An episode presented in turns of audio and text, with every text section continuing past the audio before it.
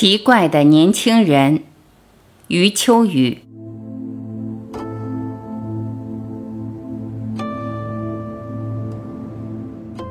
我要说的是两千三百多年前的一位古人。让我描述一个可以想象的情景：一个高雅的会场，台上坐着一排德高望重的学者，一个个都在讲授着自己的学说。他们讲得很自信，很权威，台下的听众都在恭敬聆听，时不时还低头记录。会场外面是一个门厅，那里有一个角落聚集着刚刚从会场出来的听众。原来他们围住了一个奇怪的年轻人。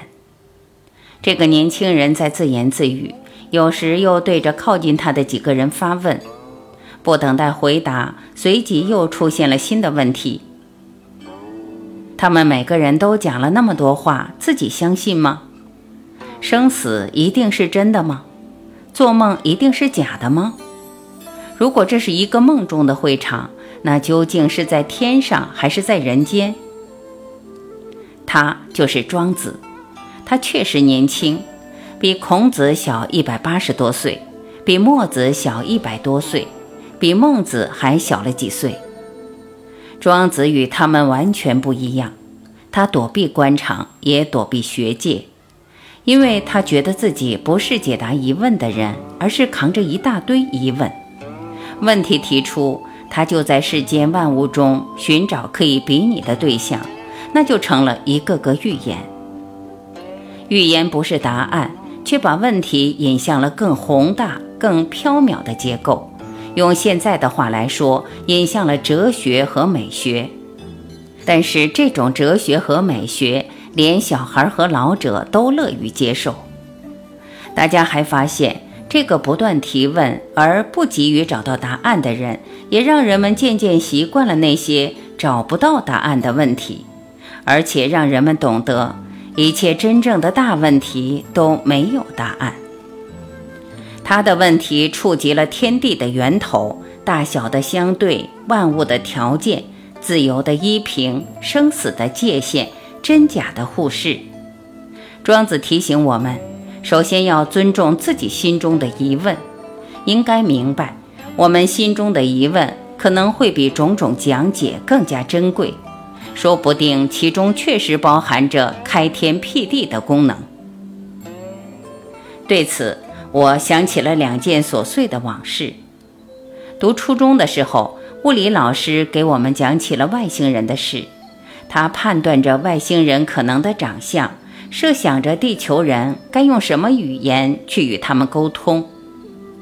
我提出了一个傻问题：有没有可能外星人早就来了，连这个教室里也有，只不过他们比灰尘还小，没有我们想象的那些动静？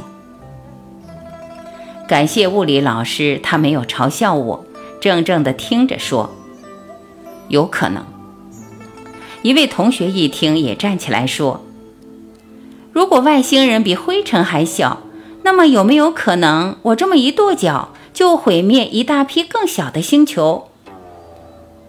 物理老师想了想，又说：“有可能。”每次回忆到这事，我就想。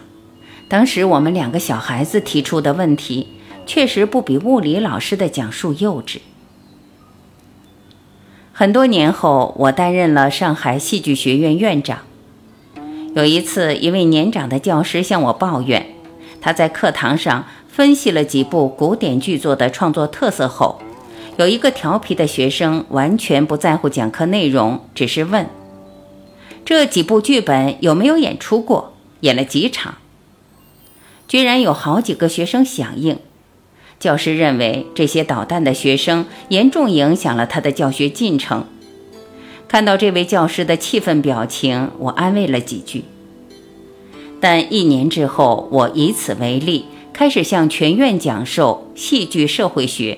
支撑这门新兴课程的是不同的剧作在各地剧场演出时的观众数据。这件事再次证明。能够真正推动思考的是提问，不要总是关注讲台。请注意，那个刚刚离开会影的背影或许更有分量。不要总是仰望白发，请注意那些稚气未脱的眼神里闪烁着更深的哲理。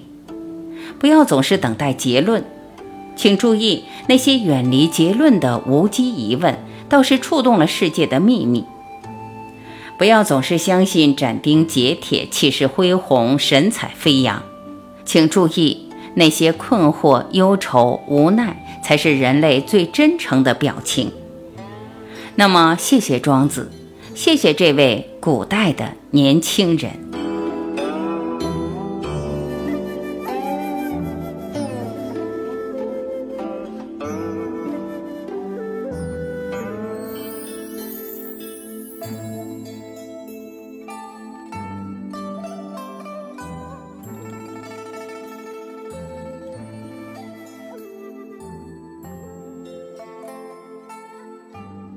感谢聆听，我是婉琪，再会。